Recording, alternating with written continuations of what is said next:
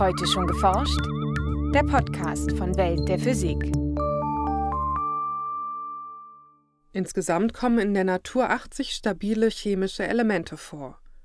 Die Atomkerne der übrigen Elemente im Periodensystem zerfallen über kurz oder lang radioaktiv.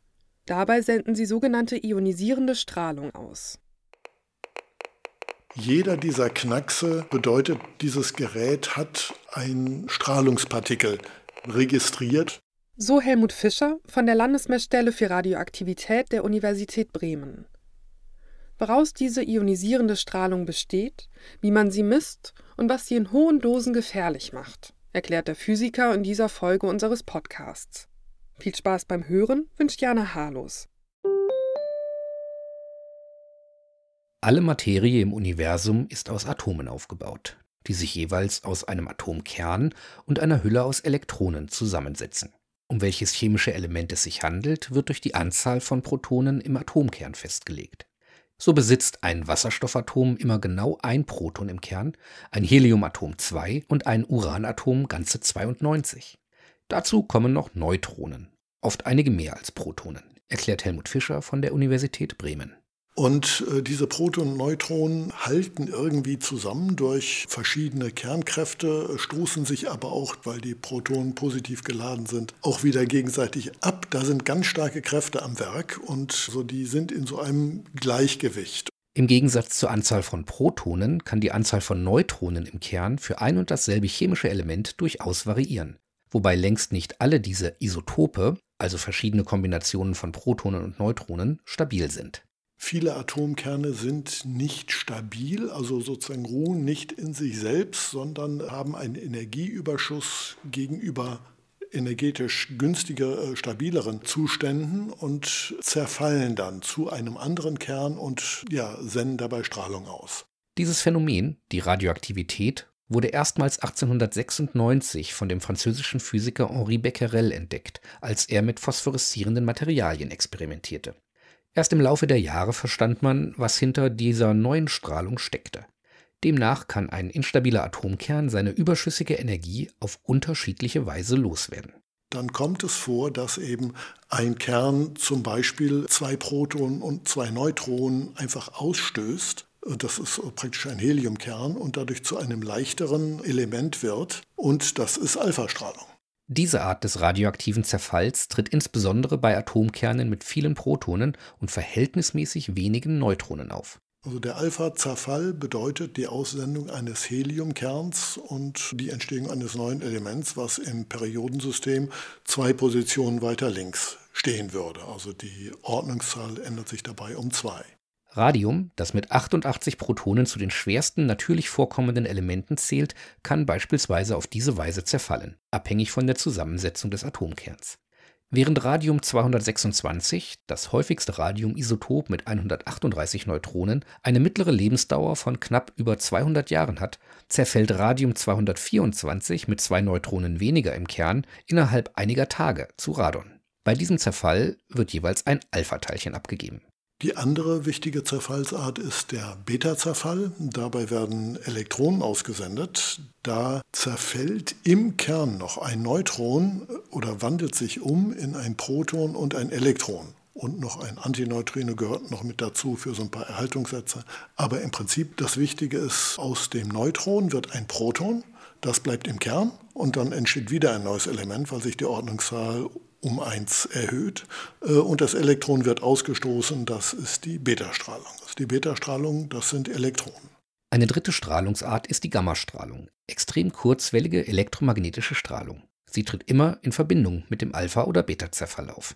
Bei Alpha- und Beta-Zerfällen bleibt oft der Kern noch sozusagen noch ein bisschen unausgeglichen, noch ein bisschen instabil und entledigt sich sozusagen der überschüssigen Energie durch Aussendung von Energie, von Photonen, das ist Gammastrahlung. Eine charakteristische Größe des radioaktiven Zerfallsprozesses ist die Halbwertszeit. Sie beschreibt, wie lange es dauert, bis von einer bestimmten Menge eines radioaktiven Stoffes die Hälfte zerfallen ist.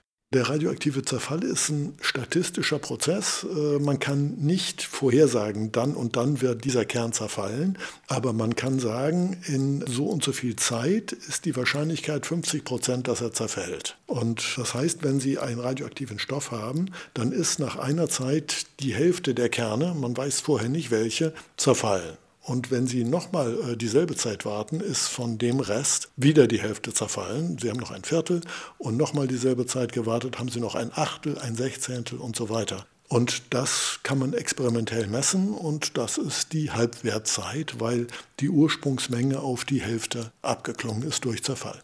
Sehr kurzlebige radioaktive Stoffe zerfallen in wenigen Tausendstel Sekunden, während andere, sehr langlebige Isotope Halbwertzeiten von Hunderttausenden, Millionen oder Milliarden Jahren haben.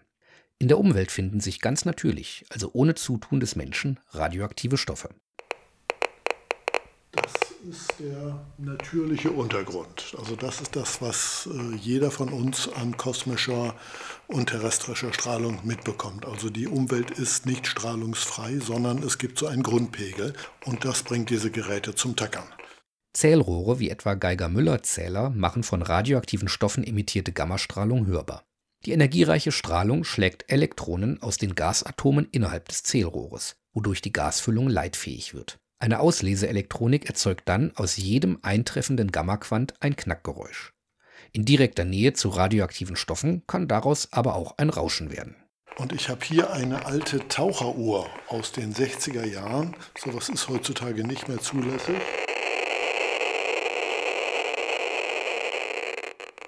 Also es ist aus gutem Grund nicht mehr zulässig.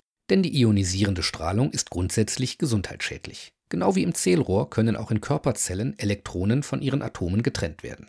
Dadurch werden Moleküle zerstört oder so verändert, dass die Körperzellen absterben oder zur Krebszelle mutieren. Dabei sind die verschiedenen Strahlungsarten unterschiedlich kräftig, was diese Wirkung betrifft. Also Alpha-Strahlen sind sozusagen dicke Brocken auf Atomebene gesprochen, während Beta-Strahlen kleine, leichte Partikel sind.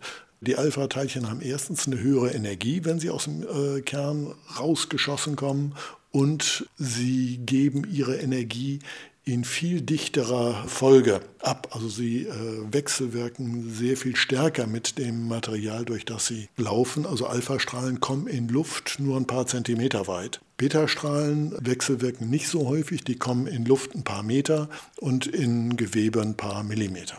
Die relativ schwache natürliche Strahlung ist weit weniger gefährlich als etwa das radioaktive Material, das das Ziffernblatt der Taucheruhr zum Leuchten bringt. Hervorgerufen wird die natürliche Strahlenbelastung durch verschiedene Quellen. Also Uran und Thorium und ein bestimmtes Kaliumisotop sind einfach aus der Entstehung des Sonnensystems noch vorhanden. Die sind eben noch nicht zerfallen zu stabiler Materie. Die haben Halbwertzeiten von Milliarden Jahren. Die zweite Komponente der natürlichen Radioaktivität kommt aus dem Weltall. Extrem energiereiche Teilchen treffen auf die Erdatmosphäre und treten dort mit den Gasmolekülen in Wechselwirkung. Dadurch entstehen neue Teilchen, von denen die meisten radioaktiv zerfallen. Doch auch der Mensch setzt radioaktive Substanzen in der Umwelt frei, etwa durch Kernwaffentests, wie sie vor allem in den 1950er und 1960er Jahren durchgeführt wurden. Aber auch Unfälle kerntechnischer Anlagen wie 1986 in Tschernobyl oder 2011 in Fukushima setzten radioaktive Stoffe frei. Und das wichtigste langlebige Radioisotop ist Cäsium 137 bei Kernkraftwerksunfällen. Das hat eine Halbwertszeit von ziemlich genau 30 Jahren. Genau nach diesem Cäsium 137 wird daher von den Landesmessstellen zur Radioaktivitätsüberwachung kontinuierlich gefahndet. Mit dem Wind kann das Element nämlich weite Strecken zurücklegen, bis es durch Regen oder einfach durch Absinken als sogenannter Fallout wieder auf den Boden gelangt.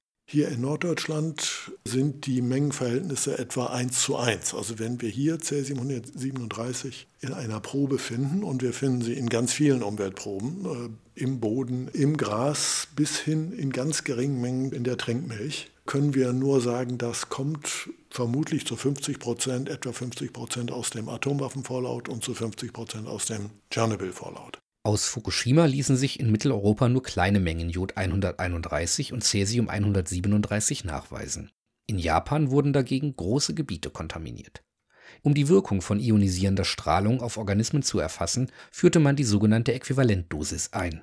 Sie gibt an, wie viel Energie die Strahlung pro Kilo an den Körper abgibt.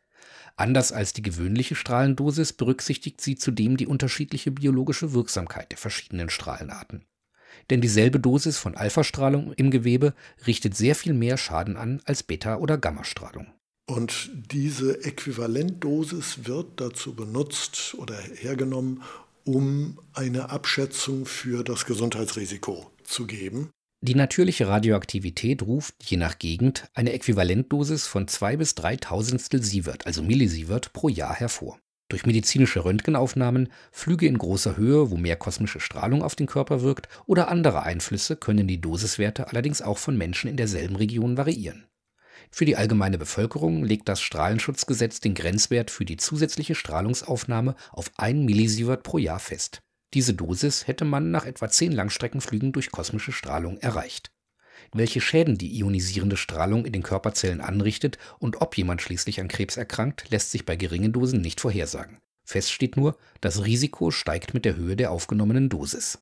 Man ist sich auch ziemlich sicher, dass dieser natürliche Untergrund für eine ganze Menge Krebsfälle verantwortlich ist. Man überlegt sogar, ob der nachgewiesene Schaden äh, durch Rauchen zum Teil durch die radioaktiven Stoffe im Zigarettenrauch kommt.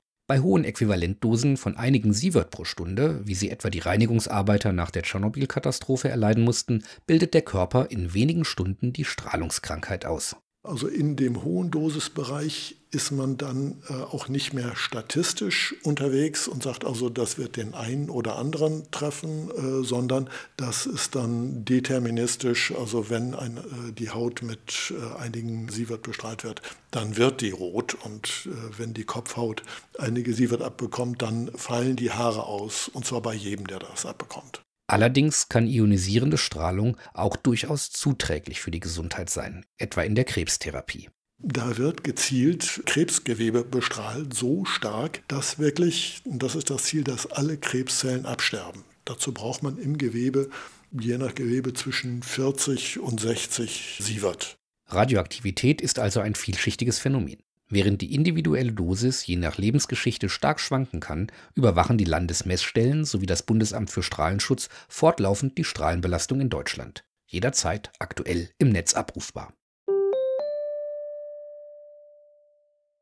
Ein Beitrag von Jens Kube. Welt der Physik wird herausgegeben vom Bundesministerium für Bildung und Forschung und von der Deutschen Physikalischen Gesellschaft.